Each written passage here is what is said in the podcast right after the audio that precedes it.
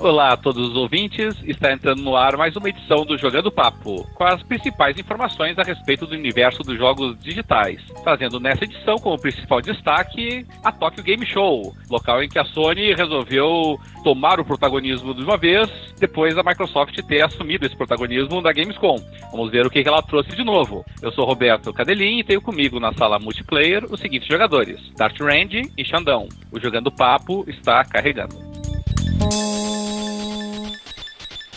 Estamos começando mais uma edição do Jogando Papo, podcast onde não basta jogar, é preciso debater.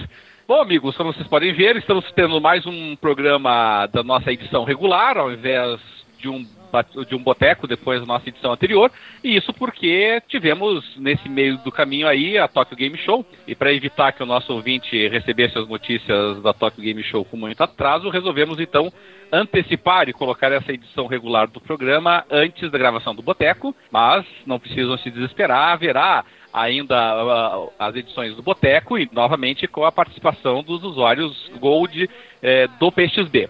E hoje, como nós falamos, nós vamos nos concentrar na Tokyo Game Show, mas como já é tradicional, antes disso, vamos pedir aí para que o pessoal dê um oi para a galera e comente a respeito do que vem jogando, começando por Xandão. Xandão, diga seu oi aí, o que, é que vem aprontando desde a nossa última gravação. E aí, gente, tudo bom? É, essa é a última gravação, né? Bastante focado no, no Guias, adorando essa jogabilidade multiplayer deles, a 60 FPS e 1080p, tá lindíssimo. E no console da, da Sony eu tenho jogado um pouquinho do Batman, né? Dando um pouquinho de sossego no, no Witcher e jogando um pouquinho Batman lá. Então, de jogos eletrônicos são esses aí que eu, que, eu, que pelo menos o meu filho deixou eu jogar essa semana. E você não terminou o The Witcher ainda? Não, terminei ainda não. O, o The Witcher recebe a primeira tem... expansão dele agora, né? Exatamente, vai, vai receber e ainda né? não concluí. É, é eu o... não, não, concluí a missão principal. Uhum. O problema, cara, é que eu sou comple completionista, né, cara? Eu vou fazendo tudo que aparece. Eu vou deixando as missões principais para frente para poder fazer as as intermediárias, as secundárias ali que o nível permite. Entendi. E aí eu já tô com mais de 160 horas no, no Witcher 3. Ô, louco! E, e ainda não, não cheguei no final. E, a, e essa primeira expansão, que é o Hearts of Stone, pelo menos é, pelo cálculo da, do pessoal da CD Projekt, é, adiciona 10 horas de aventuras. Sim, pra mim vai ser 20. Tava pensando Cara, eu já, eu já, Não, sério, sério. Eu, você já pode estabelecer a minha residência em Skellig, cara. Eu tô passando mais tempo lá do que em qualquer outro lugar. Vou começar a, a, me qualificar nos contratos, tudo, residência, Skellig. E você, Nath, quem conta de novo aí pra nós? Quem tem jogado? Como é que estão as coisas? É, eu tenho jogado Gears, né? Volto quase todo dia jogar um pouquinho. E eu joguei também, inclusive comecei e terminei já o primeiro gameplay, pelo menos, né? Do Until Dawn. Que eu gosto muito do, do gênero desse tipo de jogo, né? E para quem gosta de, desse gênero e também de desses terror, filmes de terror dos anos 80, cheio de clichê e assassino que não sabe o que, que é e tal. Uh, é, é, é, muito interessante, eu gostei muito do jogo. Mas tem que gostar desse gênero. Tem que gostar do gênero Heavy Rain, do gênero da Quantic Dream, de, de ah. filme interativo. E tem que gostar desse tipo de filme de terror que às vezes vira mais comédia que terror, né? E eu gosto dos dois. eu, eu, lembro, eu lembro que na, na, na, Brasil Game Show de 2014, ano passado, eu tinha ficado duas horas quase na fila para poder fazer o, o, o teste do exatamente do Until Down.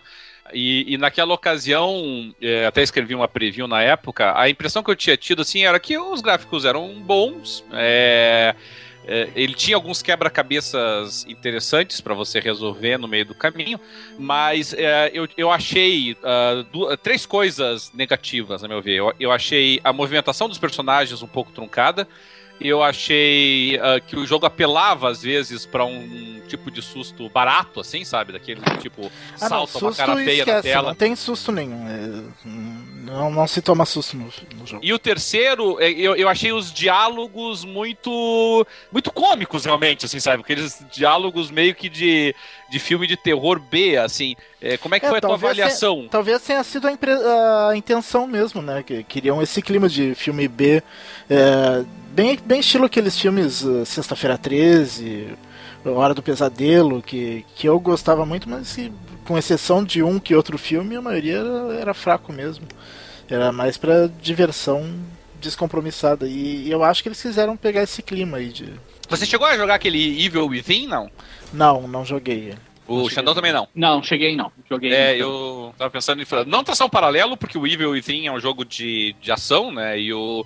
E esse. É, o- Until Dawn não. E Mas a- é um survival. Um Apesar survival, dos né? diálogos, é, é, apesar dos diálogos pobres, uh, a história até uh, te, te prende, assim, pelo menos até a metade. Da metade pro fim cai bastante, mas mesmo assim daí tu já tu já se acostumou com os personagens e tu quer tentar salvar eles, né? Que o, o objetivo do jogo na verdade é tentar são oito personagens que tu controla e eles têm que sobreviver até o amanhecer, né? Por isso Until Dawn. Uhum. É, e é quase impossível tu conseguir salvar todos no primeiro, pelo menos no primeiro gameplay, né? Porque tem que fazer Depois é que você aprende de dos todas erros. as decisões que tu toma ao- longo do jogo, então tem que ter todas as decisões específicas que tu tomou durante o jogo, Aham. tem que tem que estar certas, né?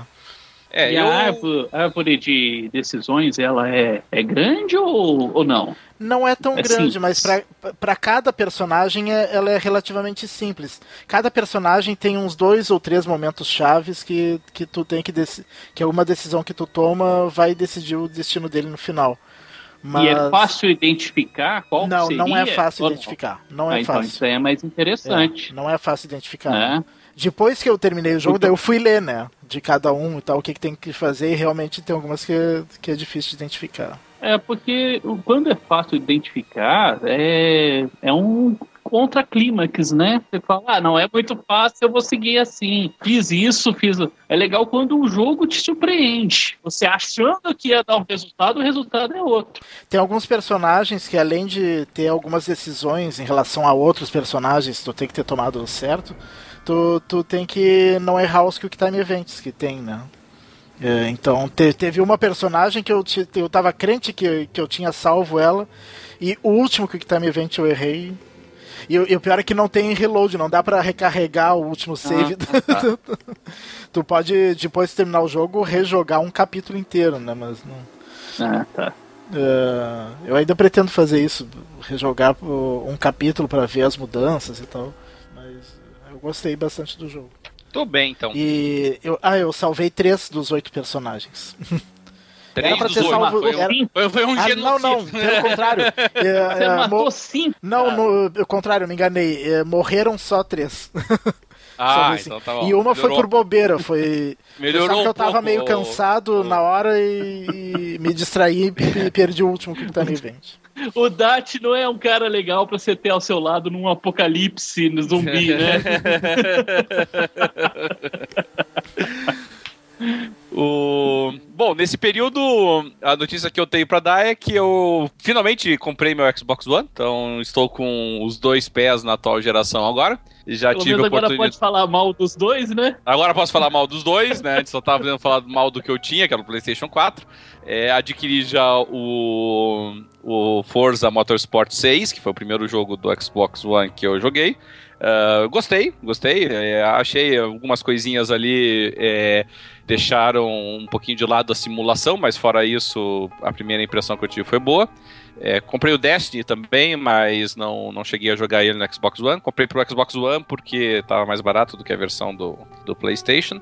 É, o 360 e o PlayStation 3 ficaram meio parados nesse período aí. O PlayStation 4 eu continuei jogando o, bastante o Rocket League, que é o que tem me consumido bastante lá. É, e no PC nenhuma novidade. Eu tô, ainda estou jogando Mad Max, estou jogando Wasteland 2 e o Pillars of Eternity. Estou variando entre esses três aí no PC.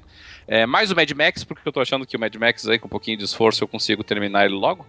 É, mas vamos ver, agora pelo menos tem aí mais um console no horizonte aí para que eu possa é, falar mal dele por aqui, não é verdade?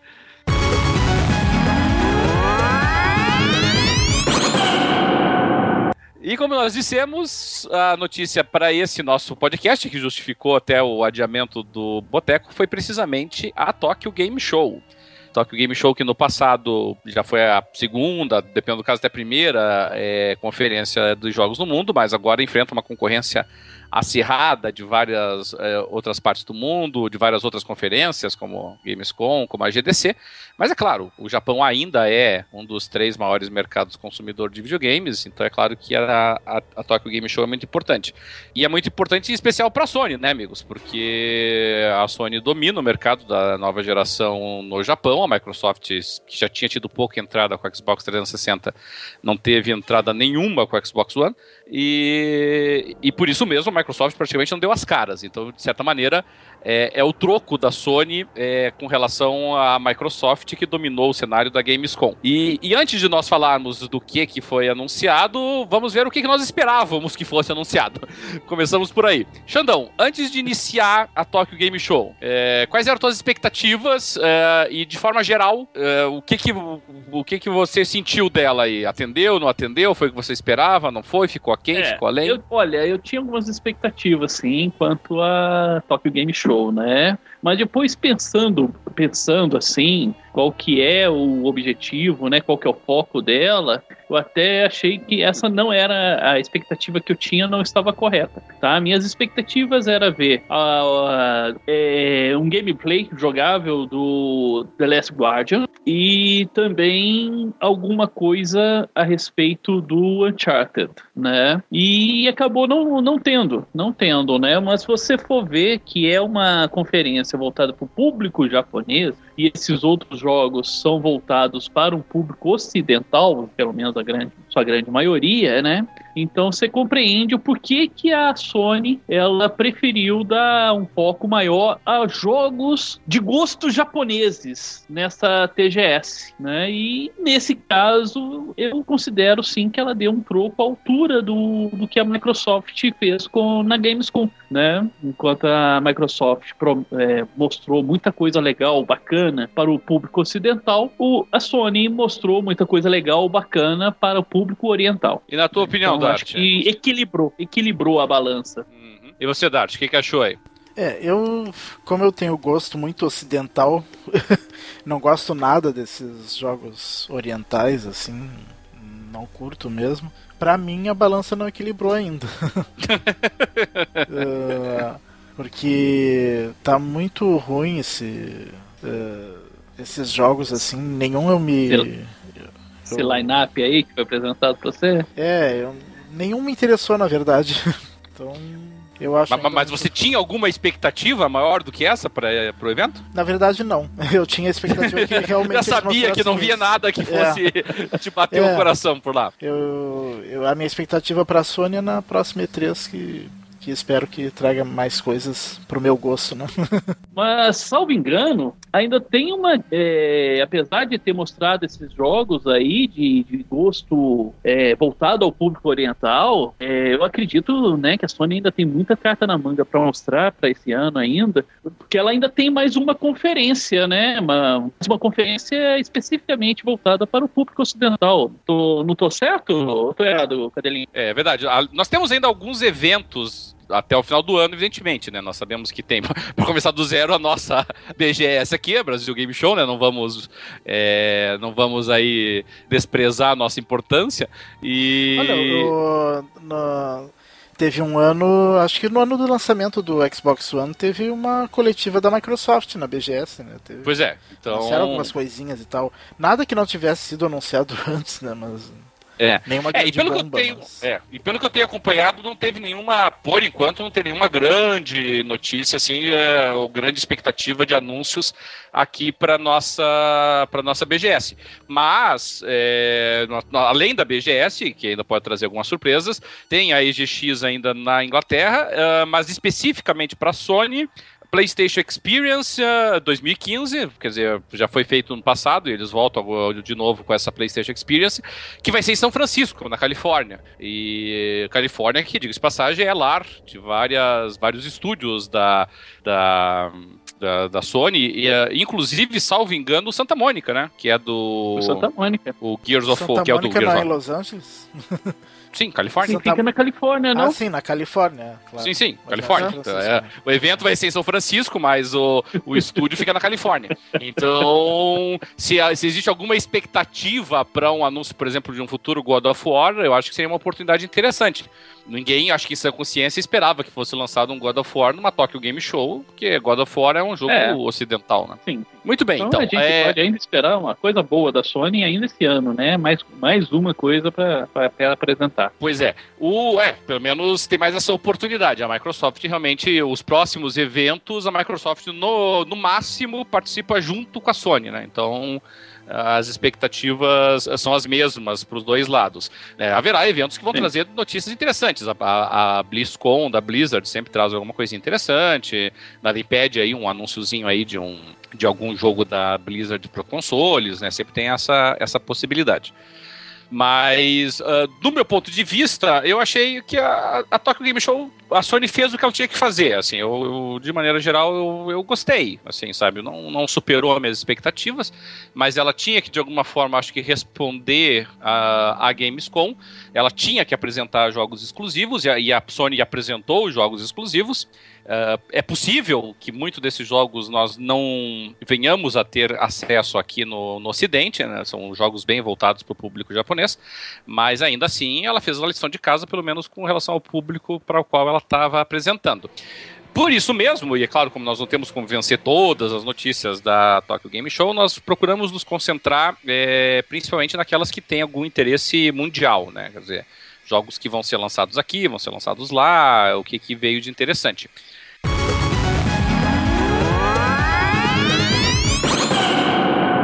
E eu gostaria de começar perguntando para os nossos amigos aí, aqui foi a minha surpresa, é, para mim foi surpreendente essa notícia, que a Sony tem apresentado agora de forma definitiva o seu periférico, né, vamos chamar assim por enquanto, de realidade virtual, que já não se chama mais Morpheus, que era um nome legal, mudou para PlayStation VR, que é um nome sem graça, mas de qualquer maneira manteve pelo menos aí a marca da franquia. É que nem o Kinect, né? Eu gostava tanto do projeto Natal, assim, aí mudaram para Kinect. É, mas esses nomes são nomes de trabalho, né? Nunca, mas os nomes de trabalho tá bem melhor, deixa o nome de trabalho. É. Natal é melhor que Kinect e, e, e Morpheus era muito mais legal do que PlayStation VR.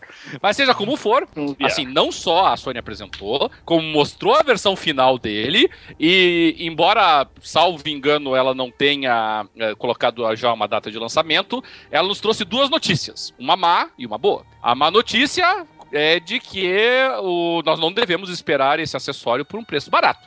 Os executivos da Sony já disseram que vai ser cobrado por esse aparelho o valor, aspas, de um console de nova geração. Então se preparem aí para que chegue aqui no Brasil na casa aí de 1.500, 2.000 reais para mais. 6 pontos. Não, é, é dois, 2,500 é o preço do, do PlayStation 4 aqui. É, eu, sou, eu tô sendo otimista ainda. É. É, mas a boa notícia, por outro lado, é que a Sony disse que já por ocasião, não do lançamento no sentido de Day One, mas já existe uma, um projeto de lançamento de pelo menos 10 títulos é, para o, esse PlayStation VR. Não está muito claro se é. são, jo são jogos que, é, que é, não está claro se são jogos que aceitam o PlayStation VR, mas podem ser jogados também sem ele, ou se ela está falando de 10 jogos que são exclusivamente para uh, o periférico. De qualquer maneira, Xandão, como é que você viu aí essa notícia? Te surpreendeu, não surpreendeu? Expectativas? Olha, tá empolgado? É, eu tô bem curioso, bem curioso para ver o que que esse periférico vai trazer de inovação, né? É, que, que vai trazer, que, que vai quebrar, né? Que paradigmas que esse periférico que vai quebrar na, na maneira que a gente joga videogame. Se é, se é um periférico que vai pegar, né? Ou se vai ser como tantos outros que a gente viu que vai morrer e, e vai ter uma morte é, dolorosa, porque vai ser muito caro, né? Como a gente viu, Kinect na, é, é, praticamente tá um moribundo morrendo. O, aquele, aqueles bastão de movimento, né, os dildos da Sony abandonados. Né? Então a gente vê muita coisa assim que, que não não está é, se, se, consolidando, não está tá sendo promessas que não estão sendo assim cumpridas. E agora uma coisa boa, né? Pelo menos 10 é, jogos já vai ser mais do que a gente tem pro Kinect, né? é isso no Xbox One, né? Pelo menos em termos de promessa, né? Teve bastante. É, eu, eu, nós não sabemos ainda qual é a line-up, né? Eu, eu sei, por acidente, na verdade, que um dos jogos vai ser o o Dead or Alive Extreme Volleyball. Eu acho que o Volleyball já nem aparece mais. Extreme blá blá blá blá blá 3. É, eu sei que esse vai ser compatível, né? Mas não me parece que vai ser exclusivo para esse para esse aparelho não, assim. Mas Cara, uh... é, eu tô imaginando qual que é a relevância do aparelho desse para esse jogo, né? Só para você gente... enxergar em realidade virtual a Kazumi. É, realidade virtual aqueles peitos de hélio, né, cara? Porque aquilo só tem uma explicação para flutuar daquele jeito que não é silicone, é hélio que elas colocam na, naquilo, né? Uh, e você, Dart, como é que você recebe essa notícia aí? Bom, eu sou bem cético com esses uh, óculos de realidade virtual. Eu tenho muita curiosidade para ver como é que é, mas eu não eu não acredito no sucesso de um acessório que custe o mesmo preço do console. É, o preço vai ser um complicador. Você acha isso também, não? Sim, sim, lógico. É, o preço de. A gente tá falando de uma coisa que não é barata. Pois é. Não... O preço de um console hoje é, é caro, não é um bem de consumo fácil de comprar. Né? Acho que a grande maioria, sim, da, dos nossos ouvintes de quem joga realmente faz um sacrifício financeiro considerável para poder ter um console, para ter esse entretenimento dentro de casa. Né? Imagine então você dobrar esse, esse sacrifício. Né? Então eu acho que é uma grande, assim, o preço acho que é uma das coisas mais determinantes para o sucesso ou o fracasso desse, desse acessório. Outra coisa que me faz ser bem cético com, com esses acessórios, tanto esse como aquele da Microsoft lá que eu não me esqueci o nome. Uh, é, o da Microsoft é até um pouco menos, mas esse daí uh, tu vai ter que jogar com um negócio na cara que pelo jeito não é leve, é, deve ser desconfortável e não vai, ninguém vai jogar muito tempo com isso, né? E é. daí pagar, pagar caro pra uma coisa que tu não vai poder ficar muito tempo jogando. E, e se eu fico pensando se, se a TV 3D não deu certo, que era um óculos bem simples, que não, não incomodava nada. Uh, agora isso daí, que, que tu vai botar um trambolhão na cara, não sei. Não, é, um negócio mesmo. pesado, é. caro, né? É, é não, e não agora é o seguinte, mesmo. isso de toda forma, isso veio depois do, né, da apresentação do Oculus Rift. Alguém tem alguma notícia do Oculus Rift? Que foi até até hoje não lançaram pelo... oficialmente. Até nada, né? É. é. Faz, faz 10 anos, eu acho, que se eu falar do Oculus Rift até agora não saiu oficialmente, né? Falando de Oculus Rift, né? O Celso aparecendo aqui pra falar Oculus Rift, Oculus Rift, Oculus Rift 100 vezes num programa. Aliás, o Celso já experimentou o Oculus Rift e ficou encantado, né? Gostou muito. É, um abraço pro Celso. Mas talvez esses. Uh, talvez esses aparelhos aí fiquem restritos a um nicho assim de tu ir em algum lugar que tem esses negócios para alugar e tu experimentar. É, eu mexi no, no Oculus Rift quando eu tava na, na BGS passada, assim, é, não me encanta realmente porque eu não consigo sentir a imersão com ele, assim. Mas, de qualquer maneira, uh, por exemplo, se você entrar na, na página do Oculus Rift, é, eles não têm uma data específica, mas já tem uma previsão é, de lançamento para o primeiro quadrimestre do ano que vem, né? Então seria aí o primeiro indicativo que nós teríamos. O, e, e interessante que na página deles eles já colocam que o Oculus Rift é, virá acompanhado de um gamepad do Xbox One. Então ele veio num bundle, na verdade. Isso, mas o, a Microsoft está desenvolvendo também o próprio óculos de, de realidade virtual dela, não tá? pois é. Mas, aí... mas não é o óculos, né? É, é aquela outra coisa lá é, uma é mistura realidade de aumentada, assim, é realidade aumentada e holografia. É, então pode ser que isso dê um indicativo aí da Microsoft e da. Fugiu o nome da empresa lá. Do... Eu acho que é óculos mesmo o nome da empresa. Claro né? que eu esqueci mesmo É, o nome acho do que é. negócio da Microsoft. Pois é. Mas de qualquer maneira. Mas acho que é a- óculos mesmo. É, eu não, não lembro o nome da empresa, mas acho que é Oculus VR. É, é, o Oculus VR, é, mas o nome da empresa é Oculus. O, o Rift pode ele pode estar indicando realmente uma aproximação com a Microsoft, até porque eu tenho um pouquinho mais de expectativa no Oculus Rift do que em qualquer projeto paralelo dos consoles. É, eu vou tentar explicar aqui o raciocínio para ver se vocês e os ouvintes também concordam comigo. Qual é o problema é, de periféricos, como o Kinect mesmo, é, nos consoles? É, toda a, a, a vantagem ou a qualidade comparativa de um console, toda não, mas assim, uma boa parte dela, está relacionada ao fato de que ele é um, um- ele é um hardware padronizado. Então todo mundo que tem o Xbox One possui o, o mesmo hardware, o mesmo equipamento. A experiência de jogo, claro, pode variar de acordo com a televisão que você tenha, pode variar de acordo com a qualidade da tua conexão com a internet, pode variar é, de repente com, a, com o tipo de disco rígido que você está armazenando, mas a experiência de jogo a princípio é igual para todos. Quando você coloca um periférico que age como um intermediário nisso, como acontecia com o Kinect, é, você acaba cindindo o teu, o- a, a- tua base de jogadores em, em dois grupos. O grupo que tem o periférico e o grupo que não tem o periférico. É, e aí você tem um problema, porque assim, se você jo- lançar jogos que funcionam tanto com quanto sem o periférico, obviamente você tá faz, é, fará um uso muito limitado do periférico. Isso é evidente, entendeu? Você não, você não vai poder colocar ah, o periférico como um elemento essencial, necessário, importante mesmo no jogo, porque você está oferecendo para quem não tem. Então você fica que nem acontecia com aqueles jogos lá que dão, que tem suporte do Kinect, no qual você pode, ah, você pode dar ordens ah, verbais, que você poderia fazer até no headset mesmo, ou você se virar a cabeça, vira ao mesmo, quer dizer, fica essas coisas banais, entendeu?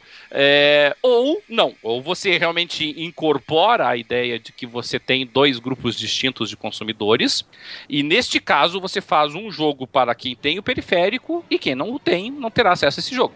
Que claramente foi a opção da Microsoft no Kinect do 360. Ela lançava uma tonelada de jogos que eram só para quem tinha o Kinect. E isso criou uma cisão no mercado da, do Xbox 360. Você tinha um monte de gente que não tinha acesso a jogos.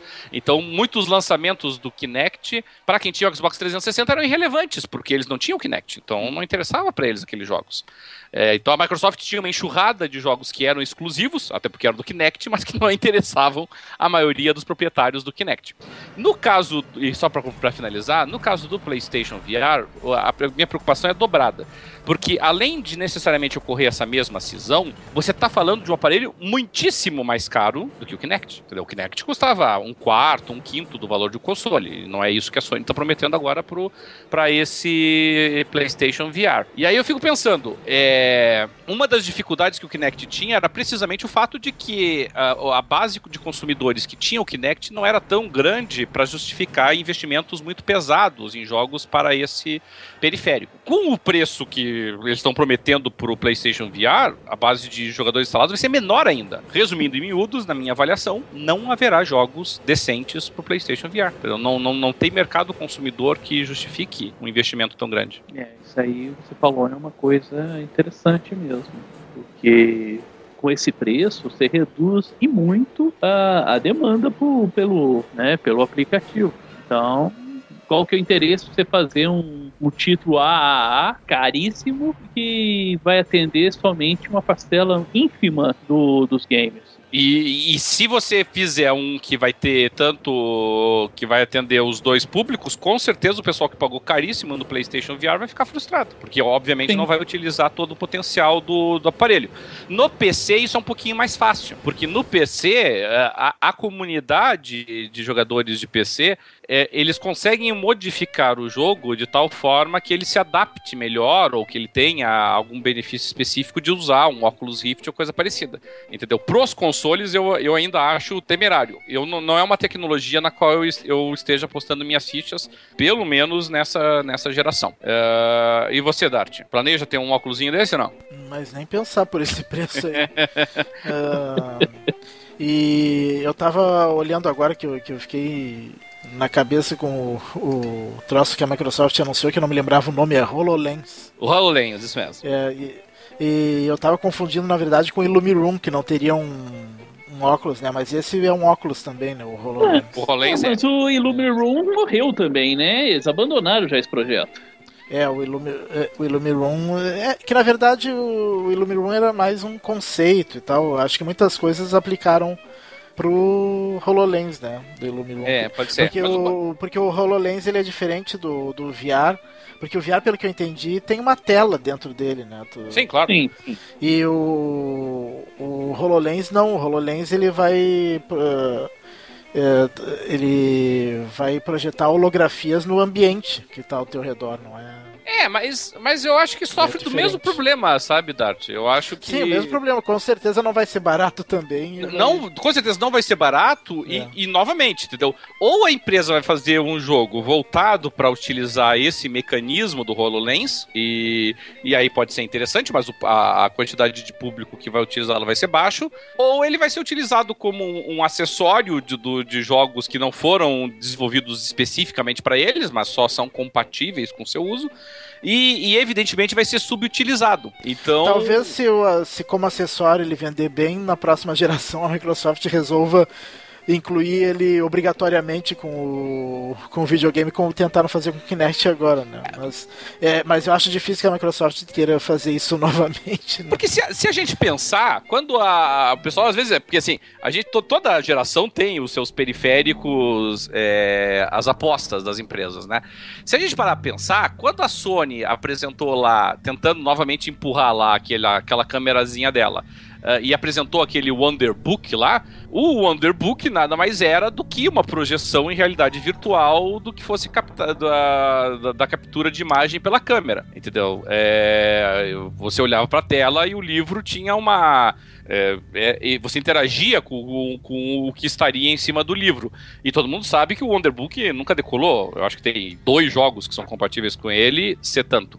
Então, então eu não sei, eu acho muito, muito arriscado, muito temerário e, e eu não, sinceramente, eu não conseguiria hoje recomendar para ninguém que comprasse quer o HoloLens, quer esse PlayStation VR. O Oculus Rift, para quem tem PC, pode ser interessante, assim. O Oculus Rift, assim, se você olhar os projetos de jogos baseados no Oculus Rift, você não tem nenhum, nem dois, nem dez, nem vinte. Você tem centenas, entendeu? De jogos que, que, que utilizam. Todos eles são porcaria, entendeu? Todos eles são produto- produções independentes tentando captar um nichozinho de mercado. Mas o volume de jogos disponíveis é bem maior. E se ele vier com, o- com, com o console, com o gamepad do Xbox One, melhor ainda, né? Embora, se o, se o gamepad do Xbox One tá vindo de brinde, já dá pra ter uma dimensão do preço que vai ser o Oculus Rift. Pois é, O, o gamepad o- do Xbox One tá o quê? 400 reais? Não chega a isso, eu acho que Não, não é... chega a isso. O, é o normal, 300, o normal pouco- tá pouco menos de 300, 300. 300 e pouco. É, Agora com a alta do dólar, você não acha por menos de 300, não. Muito Pois difícil. é. E isso realmente complica. Mas ainda assim, eu, eu achei um anúncio importante da Sony. entendeu? Um anúncio arriscado, a meu ver, mas, mas importante. Tá dando a cara a tapa, tá mostrando o aparelho já é, indicando títulos para ele. Obviamente tá mais à frente do que a Microsoft está com o HoloLens.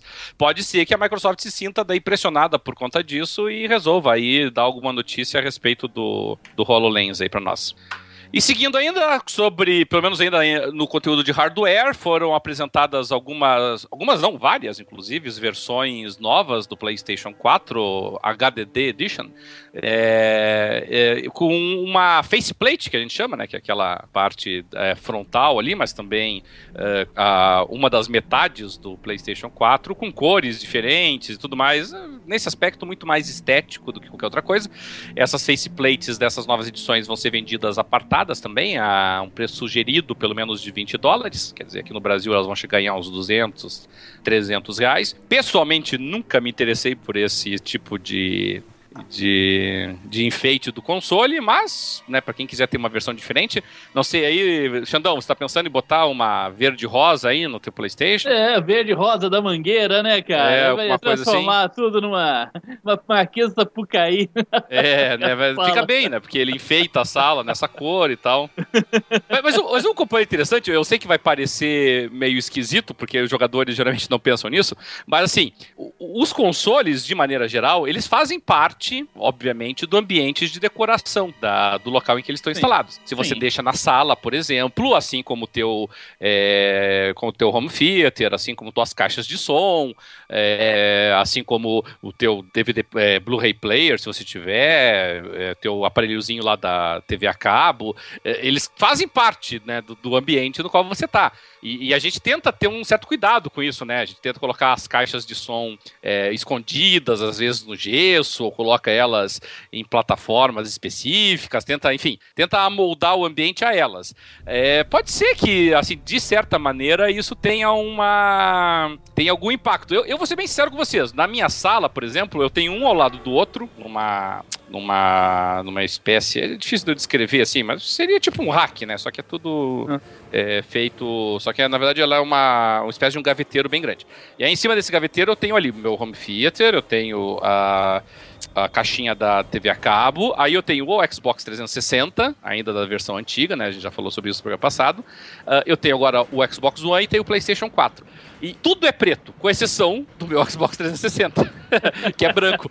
E, e isso dá uma quebra no visual, Sim, assim, sim. que eu confesso que. ah, Às vezes, eu, eu, eu juro pra vocês que eu já fiquei tentado a pegar o Xbox Slim só porque ele é preto, pra é deixar uma preto, coisa é. mais harmônica ali, assim, sabe? Até me arrependi de ter levado. Arrependi não, mas até fiquei pensando assim, por que, que eu levei o PlayStation 3 pro meu quarto e, ah, e não deixei ele aqui, que ele é preto, né? Mas na verdade eu deixei ali porque ali na sala é onde eu deixo o Kinect instalado, né? E aí minha filha brinca ali, eu preciso de mais espaço.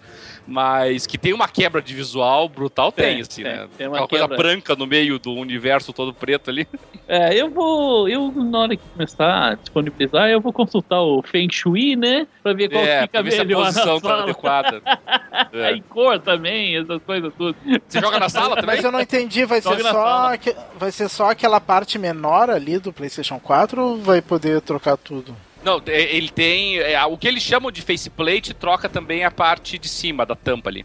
Sim, pelo que eu vi, é, vi nas fotos aqui, é troca a parte de cima da tampa Isso, também. isso. Mas isso. só aquela parte menor, porque é dividido em duas, né, ali em cima. É, eu, eu, eu- a impressão que eu tenho é que eu Ué. acho que eles vão vender separadamente, uma pro lado menor e uma pro lado maior. É. Aí você faz, faz ali uma combinação de cores aí que tiver mais adequada ao teu gosto pessoal, ou a, a cor do teu sofá, ou sei lá o que, que é importante nessa hora, assim, né? Tem gente que gosta disso. É, eu não posso falar muito, o meu computador aqui é cheio de luzinha, entendeu? É, o, o gabinete é todo cheio de luz vermelha, o meu negócio todos da, da Razer que eu uso aqui é tudo cheio daquela luz verde da Razer, assim, é, é cheio de onda, né? Então, Mas Não eu dá acho que é diferente, né? O PC tu monta, agora os consoles são umas coisas que são feitas já prontas. E teoricamente eles já pensaram bastante no design antes de lançar, né? É é que eu, é que eu Assim, vejo essa faceplate como aqueles. é, que você coloca no celular, sabe? Eu nunca troquei, meu celular aqui Sim, vem com a edição de né? fábrica Ah, mesmo. eu sou contra Mas aquela, aquelas capinhas ali que o pessoal coloca, eu eu né? uso só pra proteger de quedas, né? Eu uso uma capinha transparente. pra- Aquela pra- películazinha ali em cima, né? Não, não é película, é, É uma capinha capa de mesmo? silicone mesmo. Ah, tá, tá. Só que Ah, mas- transparente, né? É, mas tem muita gente que gosta de personalizar, né? De ter uma coisa diferenciada. Não é todo mundo que tem o, o equipamento na, na sala de visita, né? Que chega. Então tem muita gente que tem ele no quarto. Aí é, É. é, acho que vale, cara. Você ter alguma coisa diferenciada, personalizada, é, acho legal. Não acho, não, não acho isso bobagem, não. Tem alternativa agora. É, per- pergunta É. pra, pra quem gosta de design, coisa assim, designers ficam É, pode curiosos. ser, pode ser. quem trabalha com isso, né? Eu, eu sou mais, eu sou mais Uhum. pragmático com esse tipo de coisa, sabe? Eu, eu não me importo de enfeitar o, o, o troço desde que ele tenha alguma finalidade, sabe? Então, Sim. alguma coisinha que É, dá melhore. opção, pelo menos, né? É, que melhore o, o controle de temperatura, esse tipo de coisa, né? Mas enfim.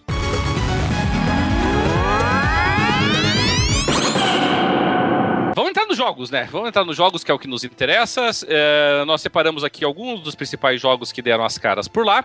É, e para mim, um dos anúncios mais significativos, é, pelo menos pelo peso da franquia, como exclusivo do PlayStation 4, sai para PC também, mas nos consoles é exclusivo do PlayStation 4, é, foi esse multiplayer competitivo chamado Umbrella Corps, que pelo próprio nome, né, todo mundo já sabe que está ambientado aí no universo do Resident Evil. É, não é a Rihanna brigando, não. É, é. Cantando. Não é um videoclipe da videoclipe Rihanna da interativo. Você. É.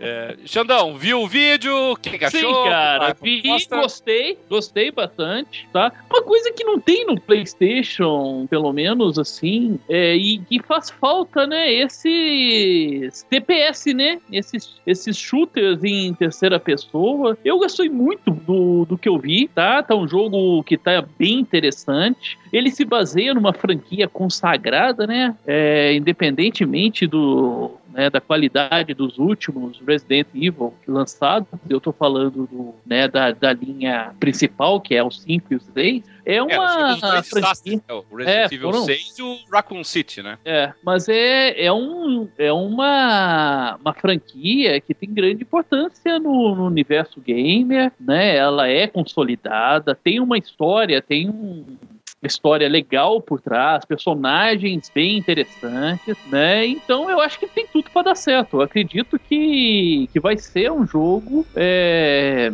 que, tipo assim, um must buy do, da Sony, da, do PlayStation. A bola dentro da, da Sony conseguir essa, essa exclusividade com a Capcom. Dart, você que é fã de third, third person shooter aí, ou pelo menos de um deles que é o Gears of War, é, te interessa esse jogo? Vai pegar pro PlayStation?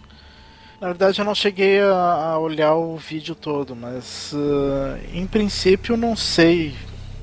Não eu achei. Sei lá, me parece que vai, vai ser meio que um caça-níquel, assim. meio. para se aproveitando do nome do Resident Evil para um jogo que não tem nada a ver com, com a franquia, não. Não sei.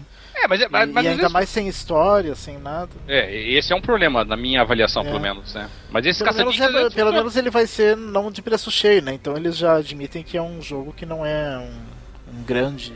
um jogo grande, né? Então não sei. Eu acho que é uma vantagem, algum... né? É, se tiver É uma grande vantagem não ter. Ele, ele vai sair pela metade do preço é. do, do, do jogo, né? Lançamento é. do jogo. É, então isso aí é uma. Vou esperar sair alguma demo, vantagem. alguma coisa assim. É, essa, essa é que eu, é que eu sou bem cético com a Capcom, né? Pra... É.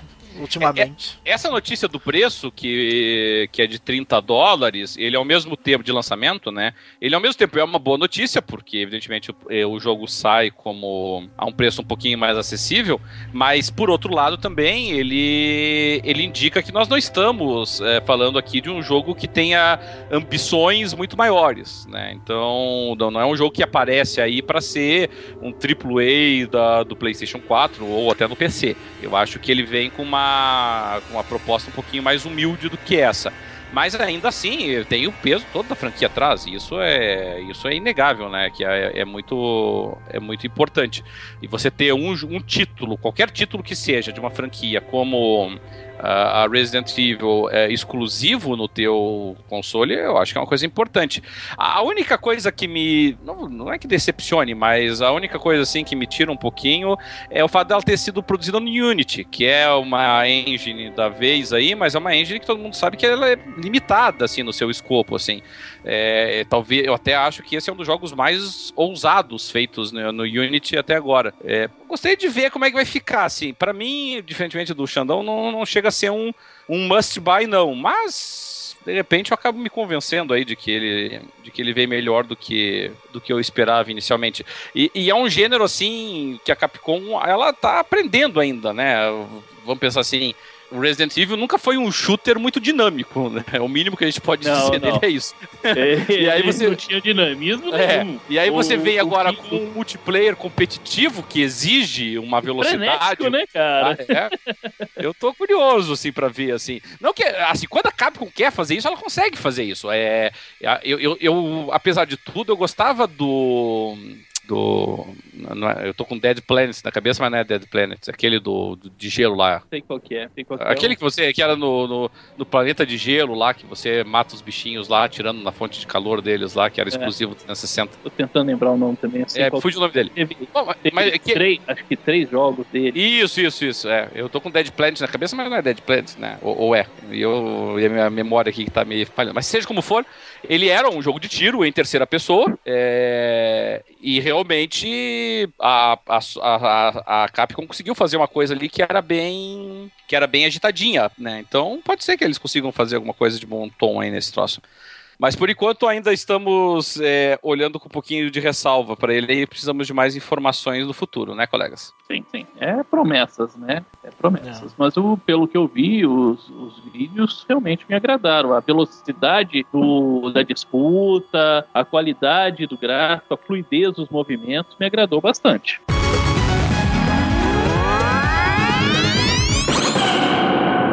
E pra gente falar aí então de um jogo, novamente de uma franquia importante é, a respeito do. E, e também com uma abordagem diferente, Metal Gear Online, que não é novidade, nós já ouvimos falar dele muitas e muitas e muitas vezes no passado, mas agora aí com, play, com uma gameplay bem longa, cerca de 10 minutos aí. Verdade que uns 2 minutos e meio eles passaram mostrando só o, o, o menu de entrada. Mas um, ainda assim, uma quantidade bem grande de, de, de gameplay aí. É, o que vocês viram? Gostaram, não gostaram? Como é que estão as expectativas com relação a isso? Olha, eu tenho um pé atrás quanto a multiplayer no Metal Gear, né? Porque aquele do Metal Gear Solid 4 nunca consegui rodar e aquilo me traumatizou. né? Então, cara, eu passei, eu tentei instalar ele umas três vezes. Cada tentativa de instalação era cinco horas. Não, era um negócio assim, ridículo. E, e para não conseguir jogar, para nunca conseguir jogar aquele jogo, ele nunca. Ele tanto que ele foi até descontinuado, né, cara? Você não tem nem mais possibilidade de você baixar ele, você colocar, você jogar. né? Foi um fiasco total. E, mas é é interessante. Acho que se der certo, é interessante. Tem personagens é, únicos, né? O Metal Gear Solid é uma franquia de jogos de espionagem que os personagens são únicos, né? É uma, uma loucura aquilo. Então, pode ser que dê certo, pode ser que, que vire um multiplayer legal. Mas com Konami lançando isso aí, eu já tô com raiva da Konami, né? Então, eu fico bem, assim, bem cético mesmo, né? Não acredito. Vamos ver, vamos ver. Vamos esperar pra ver o que, que vai sair. O, o- lembrando que, que ele vai estar disponível, já tem data pro Metal Gear Online, é 6 de outubro desse ano agora, então quer dizer, daqui a algumas semanas, eh, que ele vai estar disponível para quem tenha adquirido o Phantom Pain no- nos consoles. Para PC, me parece que ele sai só no início do ano que vem. Eh, Dart, você chegou a ver os vídeos, o gameplay, o que, que você achou? Eu vi um pouquinho do vídeo, não vi inteiro, mas eh, aparentemente parece tá, tá legal assim pelo vídeo, mas como o do PlayStation 3 também parecia ser legal nos vídeos e foi uma porcaria, que, eu, eu consegui instalar e consegui jogar, mas era bem ruim. Uhum. Eh, então eu tenho não só um, como os dois pés atrás com esse jogo. Os dois pés atrás vai cair de boca no chão.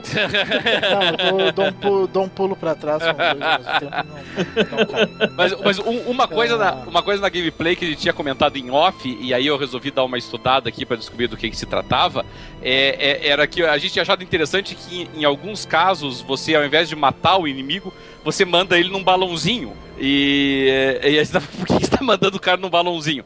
E aí eu tava lendo depois e eu descobri. Na verdade, isso você faz, eles chamam de extração. Você faz a extração do jogador inimigo, você não mata ele, e, e isso dá mais pontos do que matar ele, entendeu? Então essa seria uma das É, propostas de uma certa diferentes. forma você estaria, né, o sequestrando pra mandar lá pra sua mother base, né? e ali Isso, isso. você É, e é, ah, é, é captar pra- ele, né? Qualquer Isso, E isso. respeitar o espírito do- da série que é mais stealth, né? Isso, Não, é. O objetivo não é matar exatamente. É. né? Se vocês olharem o artigo da preview que a, que a IGN fez, e que tem até traduzido na IGN Brasil, é, eles, eles fizeram um destaque muito positivo para isso. Eles disseram que realmente ele não ele é um multiplayer competitivo que, pelo fato de privilegiar é, a- o fato de você não matar teus oponentes, é, cria uma dinâmica de jogo diferenciada. É, que é o que talvez nós estejamos precisando, né? De um multiplayer assim, né? Exato. Ah, lembrei o nome É, do jogo que você falou do, do outro lado há- Hum. há cinco minutos. Lost Planet. Lost Planet, isso. Eu tava com Dead Planet na cabeça, mas era Lost Planet. É. Obrigado, Chanel. É,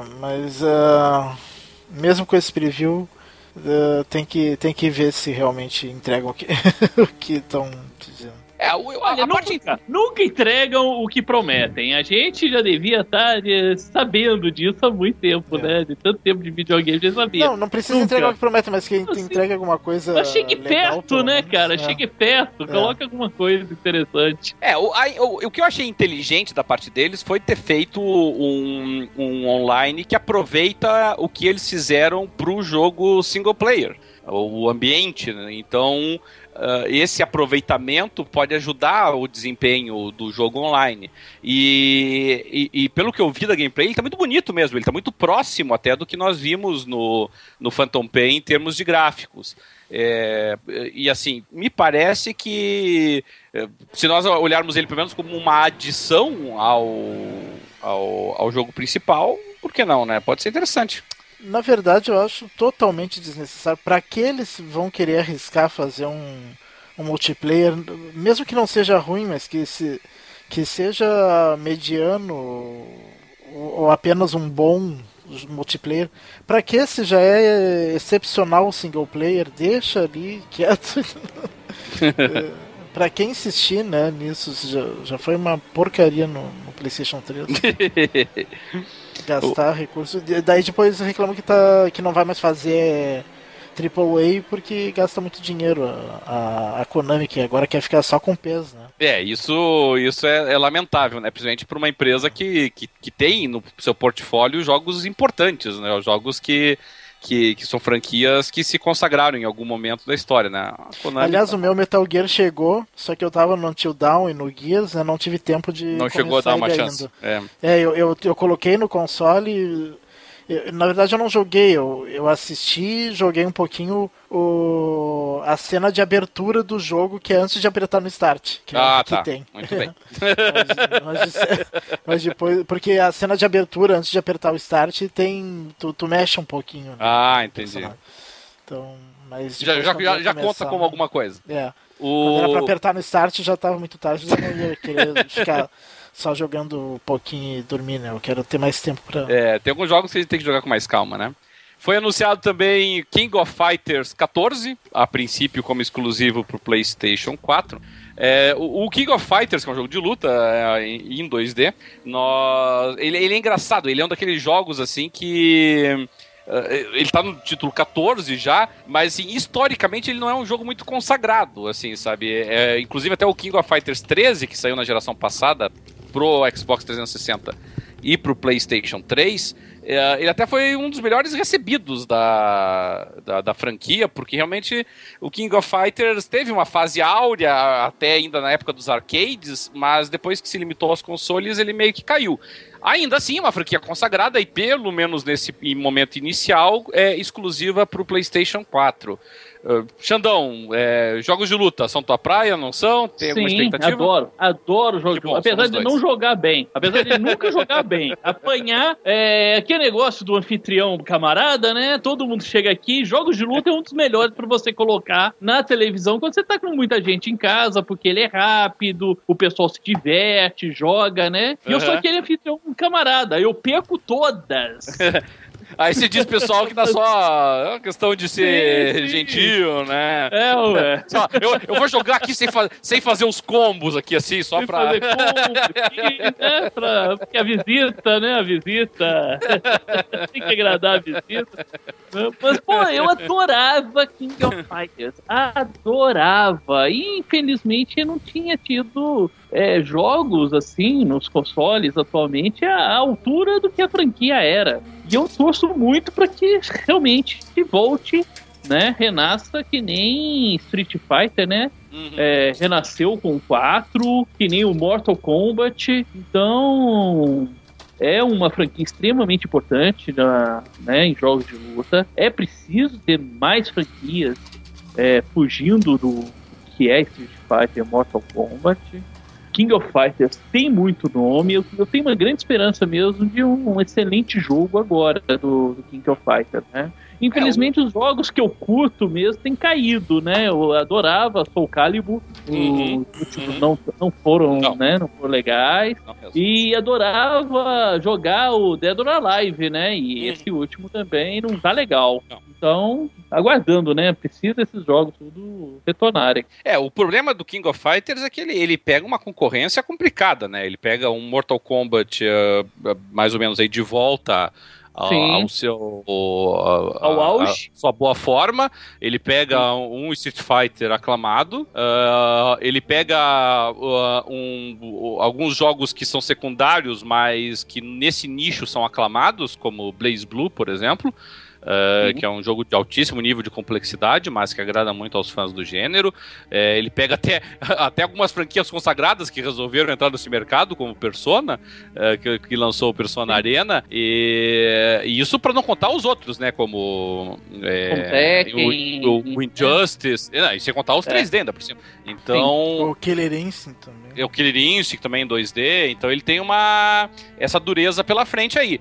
Mas, assim, até foi bem lembrado pelo Dart, se o, o Xbox One tem o Killer Instinct, a Sony faria uh, muito bem em pegar o King of Fighters para ela, assim, sabe? Mesmo até que fosse uma exclusividade temporária nos moldes, assim, do, do Tomb Raider no, no, no Xbox a One. A Sony já pegou o Street Fighter, né? que já é uma exclusividade, é, pelo menos, 5... é uma exclusividade perene, né? Não vai ser temporária. É, até hoje não falaram que é temporário, então é, bem. É, eu, eu, acho que isso dá um bom reforço para é, que essa aí a gente já, já sabia.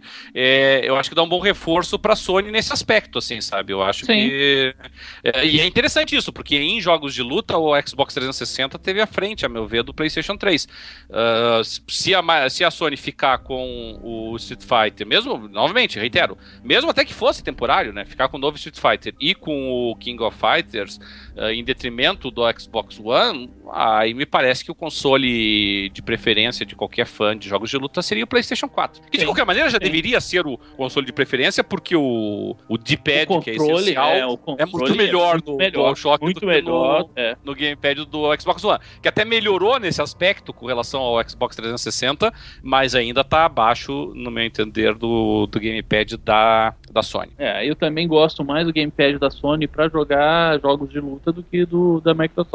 Verdade. Eu tô muito curioso com esse Elite novo da Microsoft. Você viu como que tá o D-pad? Parece que tá, tá bem legal, bem preciso, né? Parece mesmo. Então, então eu tô bem curioso para ver como que ficou. Mas, mas, eu confesso que quando o assunto é D-pad, eu, eu tô mais curioso ainda naquele do do é da Steam OS lá, sabe? Da, hum, do, da, da, do, das Steam Machines.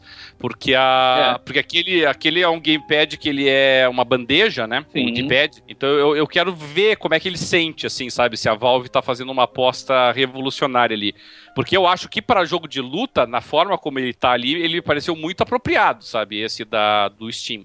Mas não sei como é que ele se comporta na, na prática, né? É, nos demais jogos, né? Porque um, é. um, hoje um, um controle ele tem que ser eficiente para vários estilos, né? É. Para jogo de tiro, para jogo de luta, para adventures, para jogos de progressão lateral, né? Então ele tem que bem complexo assim. E nesse setor eu acho que pelo menos é, mesmo com a falha do D-pad, ainda acho esse da Microsoft ainda um, o melhor no mercado do, do, Xbox One. Ah, sim, mas daí principalmente por causa dos gatilhos, né? Os gatilhos sim, do gamepad da Microsoft, eles conseguiram melhorar o que já era muito bom, né? Que, que era gatilhos muito bom. do 360. Né? A, a, Sony até melhorou o gatilho dela no, no PlayStation 4, mas o gatilho do novo gamepad, quando, nossa, quando eu, eu comprei a semana aí o Xbox One, uh, a primeira coisa que eu, que eu atestei é que o D-pad dele continua inferior ao do do DualShock, mas os gatilhos novos estão espetaculares. Espetacular. O force feedback deles no jogando Forza, muito bom. É, muito bom. cara, você, né, você sentiu muito bom. A, a resistência, né? É, é, não, e treme, responde bem aos teus comandos. Eu gostei muito dele. É. É, Dart, King of Fighters 14, tá na tua, no teu projeto ou não? Não. Hoje eu tô. tá do Mas, contra. É. O Dart, Na vai verdade, ter um, o, o Dart vai ter um 2016 bem econômico, pelo visto. na verdade, de jogo de luta, o, o único jogo de luta que eu mais gosto é o Mortal Kombat por, por causa da, daquele negócio dos fatalities, babalities, essas coisas assim. E mesmo assim, mesmo ele, eu, eu acabo não comprando porque eu sou muito ruim, eu não, não consigo.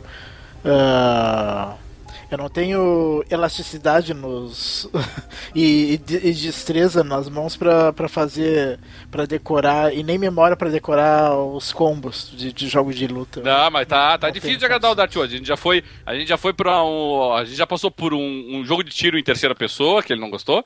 A gente já passou por um jogo online que ele não curtiu. A gente já passou agora por um jogo de Não. luta que ele não curtiu.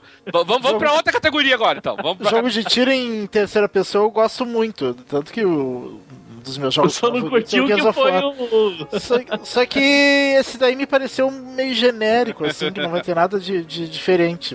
Mas eh, talvez acabe eh, gostando, né, quando lançar, não sei. Então vamos, enquanto vamos mudar, vamos passar para outra Mas- categoria agora, então. Mas o de luta realmente, e, e pra falar a verdade, King of Fighters eu acho que eu nunca joguei nenhum da série. Nem no arcade, nem no fliperama. Nem, talvez, Oh, é mas não me difícil ter lembro. passado assim. pelos fliperamas nas décadas de 90. Talvez sempre- sim, mas não me lembro. Década de 90 não, acho que Talvez ele não me é lembre do nome. Talvez não me lembre do nome, né, dele. Não O- ligue o nome à pessoa. Mas vamos, Mas- vamos tentar, vamos fazer uma nova tentativa então. Agora vamos para Hack Slash.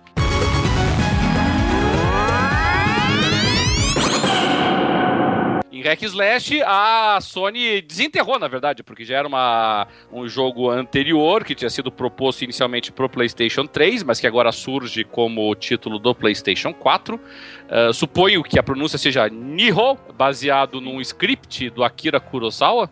É um jogo que está sendo desenvolvido pela Team Ninja, que a princípio teria no seu pedigree aí nesse gênero o Ninja Gaiden, né? Mas nós sabemos que o Ninja Gaiden, depois que o, ah, que o Itagaki saiu da Team Ninja, é, lançou um título muito, muito fraco É, a franquia morreu. Slash. Mas, mas pelo menos tem essa oportunidade agora de tentar dar a volta por cima com o Nihon aí, a Team Ninja. E o fato de ser um script do Akira Kurosawa, assim, mal não faz, né? Convenhamos. É, pelo É. menos parece que tem uma história, né? Parece Pois que é. tem um bom enredo por, por trás, né? É, eu, gostei, cara. Eu gostei que que eu vi. Eu gostei bastante do que eu vi. É um samurai, né? Uhum. É, um Japão feudal, samurai, é, lutando com, contra aqueles, né, aqueles demônios japoneses, né? É, é muito legal. Eu gosto muito de, de cultura oriental. Eu gosto muito desse período, né, do, do Japão. Tem bastante interesse. Então, é, é, acho que tem tudo pra dar certo, cara. e- esse jogo tem história. Os gráficos estão muito bacana. É um hack and slash com samurai. O Uhum. que, que a gente joga com samurai, cara? É, ah, isso é, isso é verdade. A gente tem muita coisa de ninja e pouca coisa de samurai. Sim, samurai ele tem toda aquela código de honra por, né, por trás. É, tem aquele Samurai Warriors, que também tem trocentos títulos, mas o Samurai Warriors é mais daquela de combates em larga escala, assim, né? Não é a, Sim. pro- a proposta é diferente. Não, aquilo lá, aquilo lá não, que não é. Esse aí parece que ser uma coisa bem, né, um, um jogo, um jogo melhor, mais voltado mesmo pra determinado samurai. Mas eu tava lendo também, é um jogo que já tá em desenvolvimento há 10 anos, né? Esse que é o problema, é isso que eu ia comentar contigo, sabe? É, é, é sempre mau sinal, né? Sim. Nós nunca olhamos jogo, pra um jogo fala. assim que tá há 10 anos em. em, É que, em ah, é- esse jogo, realmente, o vídeo me interessou, pareceu bem interessante. Nossa senhora. Só que só tem uma pergunta a fazer. Team Ninja não é a mesma empresa que fez o, o Ninja Gaiden Sim, 2? exatamente. Sim, É, to- todos os Ninja Gaiden. Ninja Gaiden 3, né? É, o, Sim, fez o sim, 3, sim. que, É, então. que faz o Dead or Alive da Então, seminuas. É. então tem que. tem certa preocupação aí. É, É porque assim, a, a Team Ninja. é, como eu falei, a Team Ninja, é, eles, eles fizeram os dois. Desmantelaram, né? Eles, eles fizeram os dois primeiros Ninja Gaiden, que, que era sob a batuta do Tomonobu Itagaki, que era um dos principais desenvolvedores dela. O Ninja Gaiden, como nós sabemos, uh, foi considerado, se não o melhor, um dos melhores jogos é, pro Xbox primeiro, né? Pro, pro caixão, como o pessoal diz. É, o Ninja Gaiden 2 foi um jogo competente, a meu ver, entendeu? Não foi nada espetacular, não chegou nem perto uh, de fazer frente ali ao, ao, ao, God of War, nem a Bayonetta, nem, nem mesmo até a reencarnação do Devil May Cry, né? Que foi o DMC. Mas ainda assim foi razoável. Agora, o Ninja Gaiden 3, pelo amor de Deus, entendeu? Então, aquilo foi um desastre. É esquecível, né? É, é só que, daí um, mas daí qual que é a é diferença, que nem né? Exterminador do Futuro 3. É, mas né? qual que é a diferença? O, no Ninja Gaiden 3, o Itagaki que já tinha saído da, da Team Ninja. E ao que tudo indica, essa separação não foi boa para ninguém. Porque o, o, jogo que. o estúdio que o Itagaki montou, eles lançaram aquele Devil's Third, que tá sendo massacrado pela crítica. Sim. E, e... ele. Não, o engraçado é que ele chegou, né? Falou. O pessoal começou a dar nota baixa ainda nos previews, né? Uhum, uhum. Aí falou: não, o pessoal tá dando nota baixa porque não jogou. Aí o pessoal começou a jogar, dá nota mesmo. Não, não seja. Não, não seja por isso, né? se o, se o problema era esse, né? Nós podemos resolvê-lo rapidinho, né? Bom, só pro, pro pessoal ter uma dimensão do que a gente tá falando, tá? Sem entrar em grandes, em grandes detalhes, mas a nota média do Devil's Third no, no, no Metacritic tá 41, tá? Lembrando que o Devil's Third saiu pro Wii U, tá? Por isso que a gente não abordou ele muito por aqui, sabe? Mas realmente a, a crítica tem sido impiedosa com o, o Devil's Third. Eu, a, única, a única crítica que eu li foi da Ed. A Ed deu nota 2, se não me engano, ou 3 para ele. Foi uma das duas, acho que foi 3. E, e realmente a, a Ed massacra o, o Devil's Third do início ao fim. errado, cara. O que deu de tão errado? é, mas, mas inclusive a nota 3 foi a nota padrão, entendeu? A, a, game, a, a Games Radar deu 3, GameSpot deu 3, a Ed deu 3, 3, a IGN deu 3,5. É, quem puxou a nota dele pra cima foram assim, as famosas quem. as famosas quem deram uma, deram uma boa contribuída, assim, porque todas aquelas que a gente conhece, Eurogamer 4, é, todas as mais conhecidas, foi um desastre. Então, realmente, o Devil's Third não emplacou. E então fez muito mal ao Itagaki essa separação. E pro time Ninja também não fez muito bem. Pode ser que é, realmente esse, esse jogo aí, com base no script do Akira Kurosawa, recupere. Pelo vídeo que eu vi, a impressão que me deu é que ele é bastante linear, sabe? Ele me dá essa nítida sensação. Mas tudo bem, jogos é, de hack slash geralmente são lineares. É. Mas Isso, a princípio, não, a princípio não é uma coisa ruim, desde é. que a história comporte essa linearidade. O problema, o problema, a meu ver, é que assim, é, nessa geração, os hack, a tendência dos hack slash é de migrarem para jogos, se não de mundo aberto, pelo menos de mundo de, assim, com maior amplitude, sabe? É. Então, se a gente pegar, por exemplo, aquele, é, poxa, me fugiu o nome, mas foi objeto do nosso programa passado lá, que é do do, do, do IDEC Kamiya lá, que vai sair pro, pro Xbox One. Do, sim, do sim, sim, é o Scalebound. Scalebound, tá. O Scalebound, pra mim, estabelece o padrão que deve ser os jogos de, de luta, de luta não, de hack slash dessa geração. Pode até que seja um jogo ruim, entendeu? Mas que eu acho que os jogos de, de hack slash vão tentar oferecer esse leque de oportunidades, eles vão. Então, o meu medo com, com esse jogo é que ele, ele venha com uma proposta que seria muito tranquilamente recebida na geração passada, no PlayStation 3 ou no 360, mas que no, uh, na nova geração, no PlayStation 4, por exemplo, ele vai parecer um pouquinho datada, Sim. sabe? Mas, assim, realmente é muito cedo ainda pra gente ter uma noção disso. Eu sou fã de Hack Slash, é um jogo que fatalmente eu comprarei. Uh, a única coisa que vai, vai, vai, vai balizar é comprarei no lançamento se as críticas forem boas, comprarei quando entrar em promoção se as críticas forem ruins. Essa que vai ser a é. baliza. E, e para nós encerrarmos aqui com um dos outros exclusivos que foram, foram, foram vários exclusivos anunciados pela Sony, tá? Mas aqui muitos realmente restritos ao mercado japonês.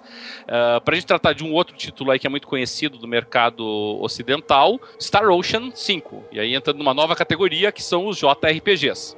É, a, a Sony, na verdade, anunciou muitos JRPGs nessa, nessa conferência. Foram seis ou sete, inclusive.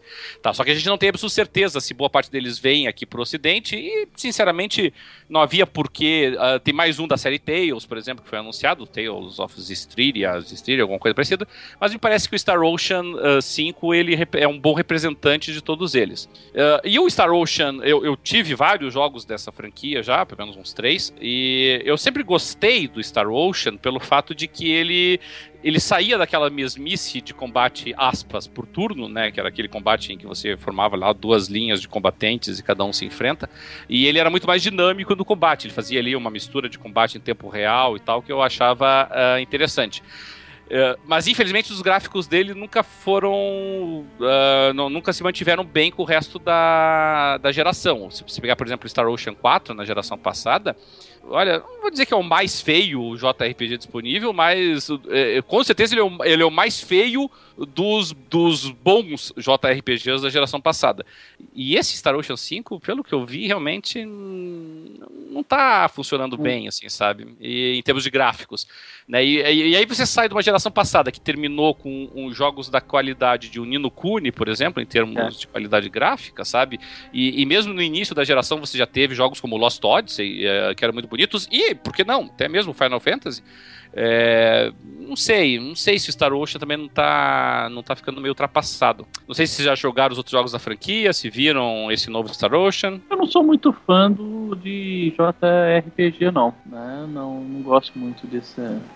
Então não, não me chamou muita atenção, não. Esse é um jogo que que tá fora, do, fora do meu mapa. Os JRPGs anunciados te chamou atenção? Não, não. Não, não. exatamente repente... aquilo que eu falei, né? Foi, um, foi uma conferência muito voltada para o público japonês, né? É, eles anunciaram lá o Kingdom Hearts 2.8 Plus. Ah, é. Super X. é, é, que beleza, né, cara? A gente Sabe, vai entrar... Kingdom Hearts é o único do, desses RPGs mais orientais que eu, que eu quero jogar, mas eu quero jogar o 3, né? Claro, é isso que eu esperando. 2.8, cara. 2.8, é. é. mais um remaster com, com conteúdo que não tinha sido remasterizado antes e remasterizado é. agora, entendeu? Cara, é, é daqui a pouco vai virar Agora, 2. quanto a Jatas RPGs em geral, por favor, a próxima pergunta. Se eu tô interessado ou não. Ah, eu, eu, assim, eu, eu sou muito crítico dos JRPGs, no sentido de que eu acho que os JRPGs, eles foram um dos gêneros que menos evoluiu no, nos últimos, talvez, 10, talvez até 15 anos. Mas eu, eu gosto muito de JRPG, eu tenho vários deles. É... É, é, tanto no PC quanto nos consoles. É, acho que a maioria dos JRPGs que saíram no Ocidente na geração passada, por exemplo, eu tive. É, em algum momento, pelo menos. Mas, mas eu sou muito crítico da maioria deles. Eu acho que realmente eles não têm envelhecido muito bem. É, precisam se reinventar. E realmente, pelo que eu vi do Star Ocean 5, o Star Ocean 5 não está se reinventando. Ele está vindo com mais do mesmo. E isso realmente para mim é um pouquinho frustrante. É, eu comprei o Star Ocean 4, não vou dizer que foi no lançamento, mas foi quase lá. E o Star Ocean 5, por exemplo, não, realmente não, não me chama atenção em nada por enquanto, né? Mas pode ser que depois provem o contrário para nós. É, e já que o assunto ainda era JRPG, e pra gente não, pra não, não dizerem que não falamos das flores, o, o Xbox One anunciou dois JRPGs. Mas o Xbox One tá tão por baixo quando o assunto é mercado japonês, que um dos, jogo, um dos jogos que eles lançaram, que era aquele Sword of, sei lá das quantas lá, na verdade já tinha sido lançado pro PS Vita e pro Xbox 360. Eles estão lançando, na verdade, uma, uma versão remaster agora. E o outro, que é o Students of Round 2, no melhor cenário possível, vai ser um joguinho arcade, entendeu? Porque o original dele tinha sido lançado pro PSP. Não tenho nenhuma razão para acreditar que o Students of Round 2 vai ser, vai ser um jogo AAA aí pro, pro Xbox One. É, sinceramente, eu, eu não vejo por que, que a Microsoft insiste nisso, sabe? Ela sabe que o mercado não é o dela, não é onde os fãs do gênero estão é, buscando esses jogos. É, eu acharia muito mais interessante que a Microsoft de repente virasse os olhos dela para as produções aqui da América do Sul, por exemplo, aqui do Brasil, do Chile, com jogos que são bem mais ao gosto do, do mercado ocidental, do que ficar insistindo gastando dinheiro nesses JRPGs. Hein? E me parece que de exclusivos era isso, né? Não sei se vocês querem destacar mais alguma coisa. Worlds of Final Fantasy, alguma coisa assim, ou não? Não, não. exclusivo, não. Bom, aí nós temos dois pesos pesados aí que receberam notícias. É, primeiro, nós tivemos um novo gameplay do Dark Souls 3. O Dark Souls 3 não é novidade, né? O gameplay que foi Sim. apresentado é que é a novidade.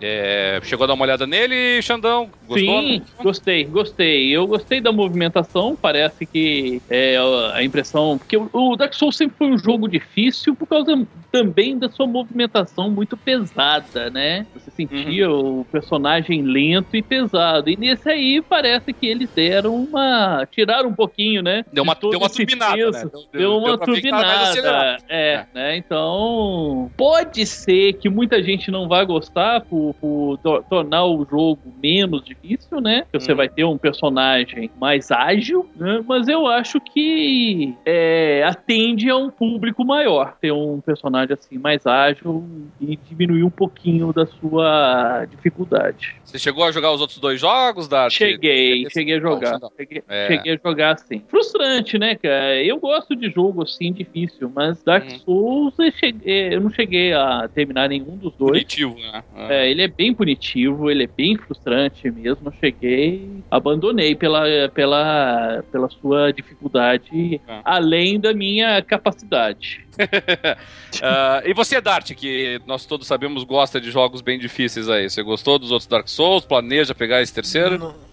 Eu não joguei o primeiro, não joguei o segundo e não jogarei o terceiro. e não vai jogar o terceiro, né?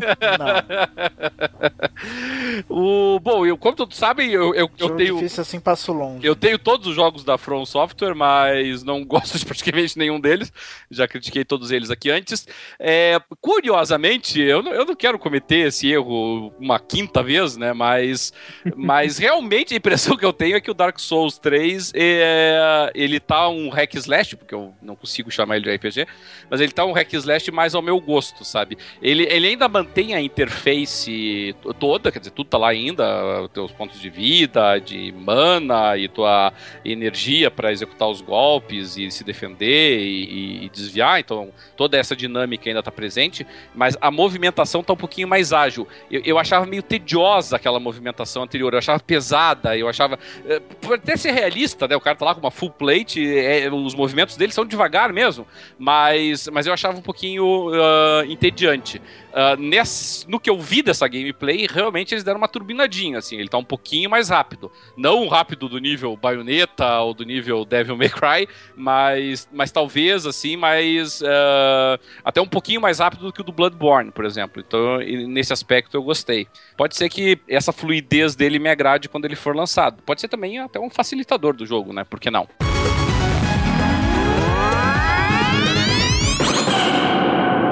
E a outra notícia que nós tivemos ainda na From Software foi o anúncio do DLC de Old Hunters pro Bloodborne.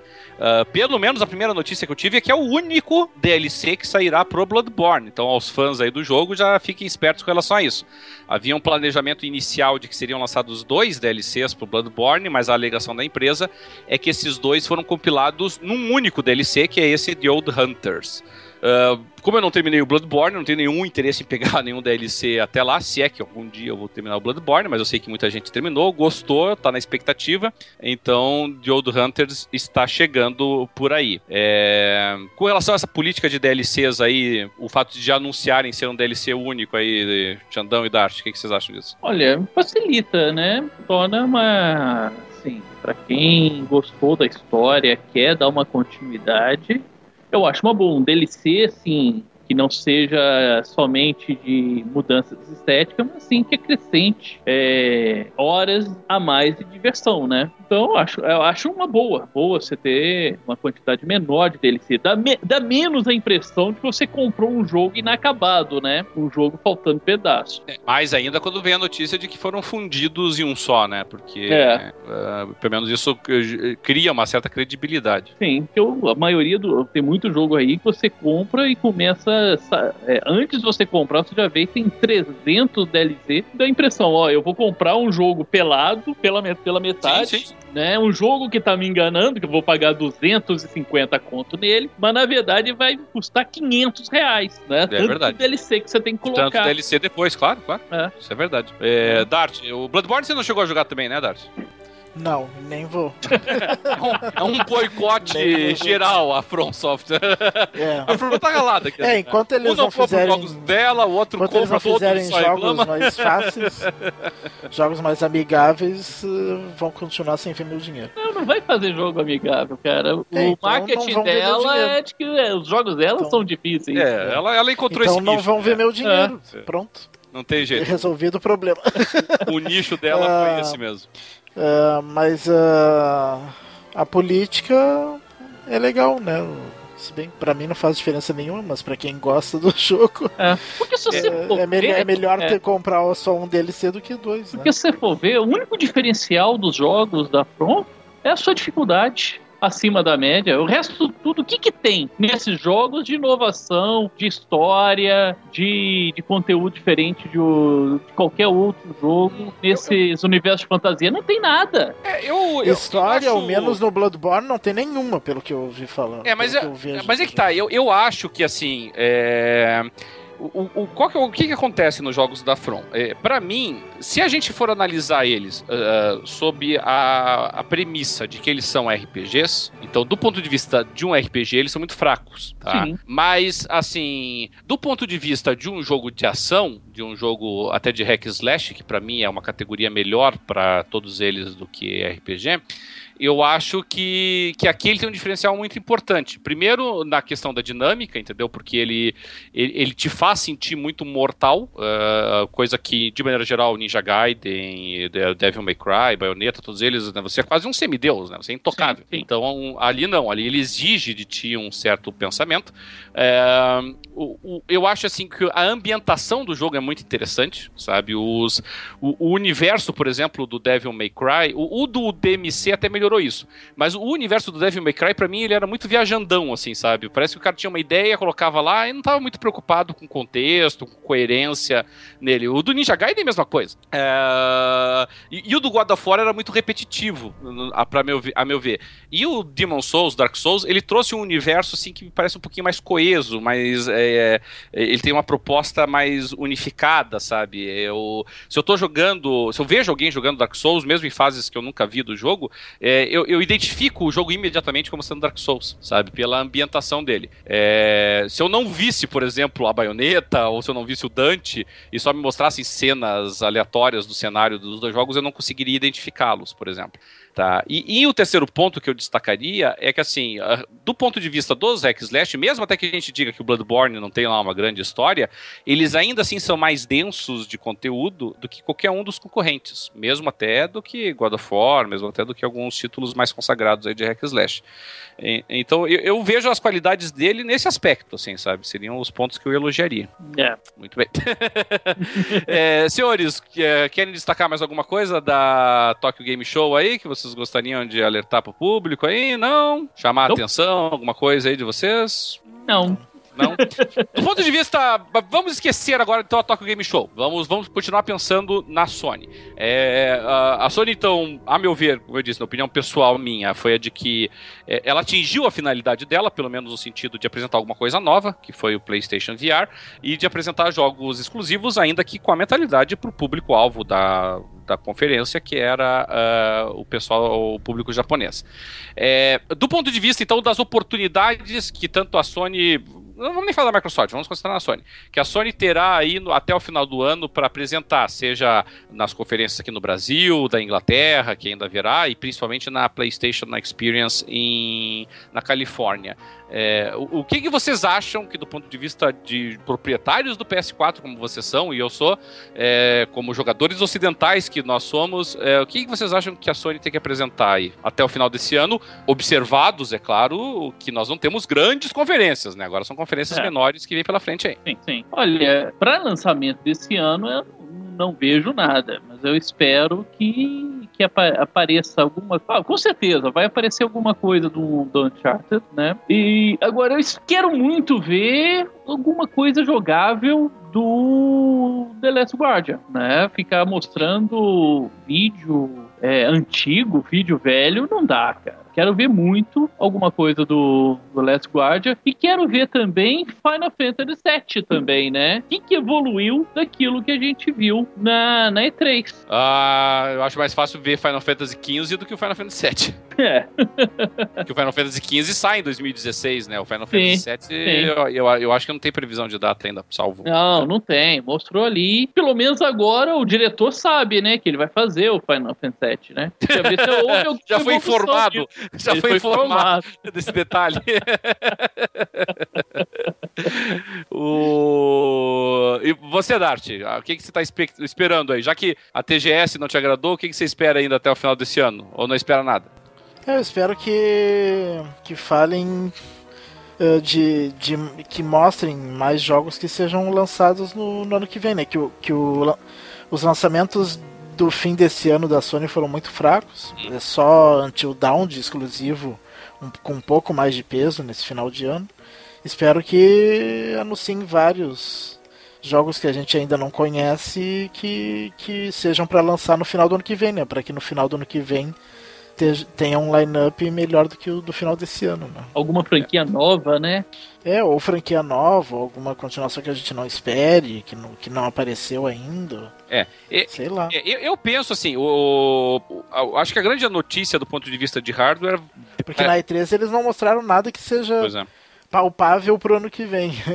Eh, The Last Guardian falaram 2016, mas eu duvido que seja ah, 2016. Ah, eu também. Então... Eu também. Pra mim ia ser uma surpresa se fosse. É. O... Pra mim, eu acho assim, do ponto de vista de, eh, de hardware, eu acho que realmente a, a notícia do ano do PlayStation vai ser o PlayStation VR. Eu não acho que ela vá trazer maiores novidades aí pro console. É, talvez alguma coisa do ponto de vista da é, da, da PSN, talvez alguma questão aí de integrações ou novos aplicativos aí, isso talvez uh, possa surgir é, nessa para esse final de ano aí. Talvez até uma redução de preço aí no Ocidente, principalmente nos Estados Unidos, seria uma notícia muito impactante aí que a Sony poderia trazer. Mas eu não acho que nenhuma dessas conferências que vem pela frente são lugar disso. Para mim, o que vem pela frente, é, é, é principalmente a, a, PlayStation Experience, é, é, o local em que você tem que chegar e, e, e, e trazer notícia bombástica, notícia assim que os fãs uh, querem ouvir.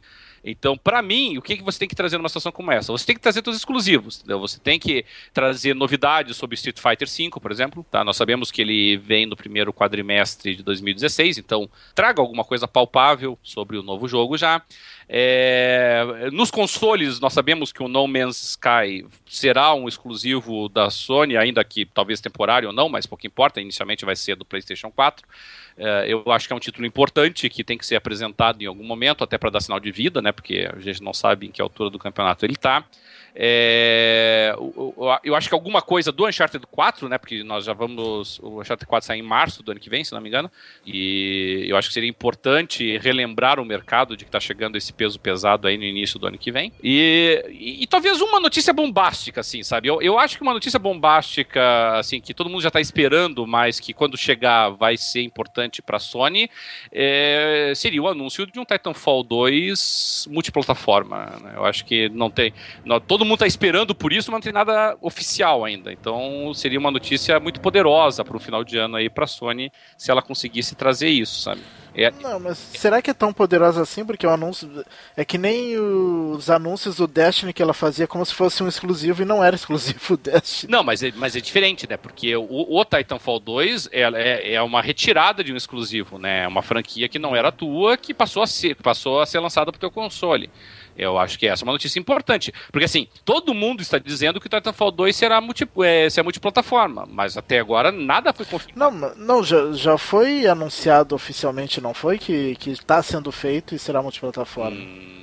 Já teve uma essa notícia oficial? Oficial, oficial, acho que eu, não, cara. e o que tem que é. Eu, eu é um só rumor, tenho. Tudo que eu vi foi é, rumores, sugestões. É, o rumor de que, será... que, em decorrência da grande aceitação do primeiro Titanfall, a EA vai lançar multiplataforma. Vai ter um público, né? Uma, muito maior. Fora é. isso, é, fora eles, isso. É, eles. Aliás, eles, ninguém, tá, ninguém tá falando do Titanfall 2, né? Nem a Sony, nem a Microsoft. É, porque as notícias do Titanfall 2 são muito antigas, na verdade. Assim, Sim. As, as notícias de que ele seria multiplataforma são, assim, quase que do início do ano. É. Faz muito tempo. E, e, e, de lá pra cá, não surgiu nada de novo, entendeu? Então, uh, inclusive a, a, Respawn teve na E3 e não falou nada do Titanfall 2. Falou nada, não falou nada. E, e não falou nada de novo na Gamescom e não deu nem sequer as caras na TGS. Então, eu acho que ainda o Titanfall. E, e mesmo que o Titanfall 2 seja multiplataforma, você pode. pode ser, ele pode ser um multiplataforma que nem o Tomb Raider, entendeu? Que, que é multiplataforma, mas vai sair primeiro para uma outra. E, e para um jogo multiplayer como Titanfall, isso é um desastre. É. Você sair primeiro para uma e segundo para outra. Então, então eu acho que seria um alívio pro pessoal da, do PlayStation se chegasse a o Titanfall vai sair para nós, vai sair na mesma data que no Xbox One, ou se for o caso até antes, né, se quiser fazer uma, uma coisa mais bombástica, mas enfim. Eu, eu acho que seria uma notícia importante. Uh, e, além de outras coisas, né? Um God of War 4, coisa parecida aí. O 4 não, porque já foi, né? O Ascension. Uh, um God of War 5 pode ser, pode ser interessante, né? Por que não? Então, assim, para mim o que a Sony, a Sony não precisa muito. A Sony precisa agora é, é de um ou dois anúncios poderosos para o início do ano que vem, assim, sabe? Para iniciar 2016 mais forte, assim, sabe? Já vai iniciar muito bem com o Uncharted 4. Se conseguir emplacar, assim, o No Man's Sky e mais um outro título junto, assim, no início do ano que vem, assim, forte, aí nós teremos um 2016, acho que mais equilibrado. É isso aí então, colegas? Isso. Bom, a não ser que as minhas contas aqui estejam muito erradas, me parece que nós teríamos, então, na semana que vem, o nosso próximo Boteco, não é verdade? O Boteco foi adiado. E me parece que o nosso próximo programa já é pós-BGS. É isso mesmo ou eu tô errado? Não. Acho que não. Não, no nosso próximo programa a gente grava nessa. No nosso, nosso próximo programa nós estaríamos da BGS, meus amigos. No nosso programa? Não. Sim, não. sim. Não. O próximo a gente grava quinta, dia 24. Ah, é dia 24, é verdade. E, depo e depois ah, a gente grava é dia 1 É, é, é, eu tô na cabeça, é que eu tô na cabeça que hoje é quinta como, e hoje é sábado, é verdade, claro. Eu tô olhando pro dia 1 Então nós teremos então o Boteco dia 24, é, o nosso próximo programa regular dia 1 que vai ser o, aí sim o pré-BGS. Pré e aí depois no dia uh, 8, a partir do dia 8, começa a BGS em São Paulo. O Jogando Papo estará lá, o pessoal sim. que de repente repente estiver em São Paulo, quiser nos conhecer, já adianto que nós não estaremos com camiseta, não teríamos nenhuma stand especial, então você vai ter que adivinhar a É só procurar os três mais gordos. Olha que na BGS é uma concorrência feroz, hein? Ah, talvez ainda dê tempo Você vai de, estar de... com o pessoal lá do do, do, do, Nerdcast, do Nerdcast, vai estar com o Jovem Nerd e tal. Olha que a disputa vai ser fera. Não é fácil, não. Não, talvez até dê tempo ainda de, de, de fazer alguma camiseta pra ir. Né? É, mas de qualquer maneira. A gente consegue o logo e imprime. É, mas eh, me parece que todos nós aqui estaremos, né? O Xandão também vai, né, Xandão? Então o Xandão estará lá, a Dart estará lá, eu estarei lá, me parece que o Fábio Porto é. estará lá também, parece que o Programade, vai ter bastante gente aí do, do que participa aqui e grava conosco, vai estar dando as caras na BGS. Se porventura estiverem por lá, nos mande e-mail, nos mande mensagem, a gente consegue se encontrar, podemos trocar umas ideias por lá, vai ser muito legal conhecer pessoalmente também os nossos ouvintes. Até porque todos nós estaremos lá é, na condição de visitantes, assim como vocês, tá? Nós faremos uma cobertura mais informal aí da, da BGS. É, e, e não como vamos estar lá, provavelmente não gravaremos nessa semana da BGS, né? A gente vai gravar na outra semana. Pro, provavelmente sim, dando as nossas impressões aí sobre o que nós vimos nos dias em que nós estivemos por lá. É... Bom, gente, a nossa edição de hoje vai ficando por aqui, então. Nós gostaríamos de relembrar que a edição do Boteco acabou sendo adiada por conta da Tokyo Game Show. Uh, mas ele haverá já na próxima quinta-feira, no dia 4. Não sei nem se haverá tempo de vocês ouvirem esse programa antes da próxima gravação do Boteco, mas fica o anúncio por precaução. Mas independentemente disso, é, como todo mundo sabe, nós já estamos é, em funcionamento com a nossa parceria com o PXB. Toda ocasião que nós tivermos uma gravação de boteco, os usuários Gold do PXB têm a oportunidade de participarem do sorteio para gravar aqui o programa conosco é, em todas as ocasiões em que houver a gravação do boteco. Então você que tiver interesse em participar, basta é, assinar a, o PXB Gold lá no site do pxb.net.br. É super acessível, muito tranquilo e tem vários outros benefícios garantidos pelo site também. É a casa de origem do Jogando Papo, da qual nós nos orgulhamos demais, foi onde todos nós nos conhecemos, diga-se de passagem. É importante essa vida em comunidade. Nós agradecemos mais uma vez a participação de todos através de e-mails, de mensagens que serão lidas no próximo boteco. Agradecemos, é claro, a todos os nossos ouvintes. Vocês são a razão de ser do nosso programa. E nós vamos ficando por aí então. Eu, Cadelinho, dou uma boa noite a todos. Xandão, Dart, podem dar aí Sim. seu boa noite também. Boa noite. Beijo na pleura. Beijo na pleura, Dart. Boa, no... boa noite. Uma boa noite Até a todos. Nos vemos na próxima então. Um abração, hein? Até mais.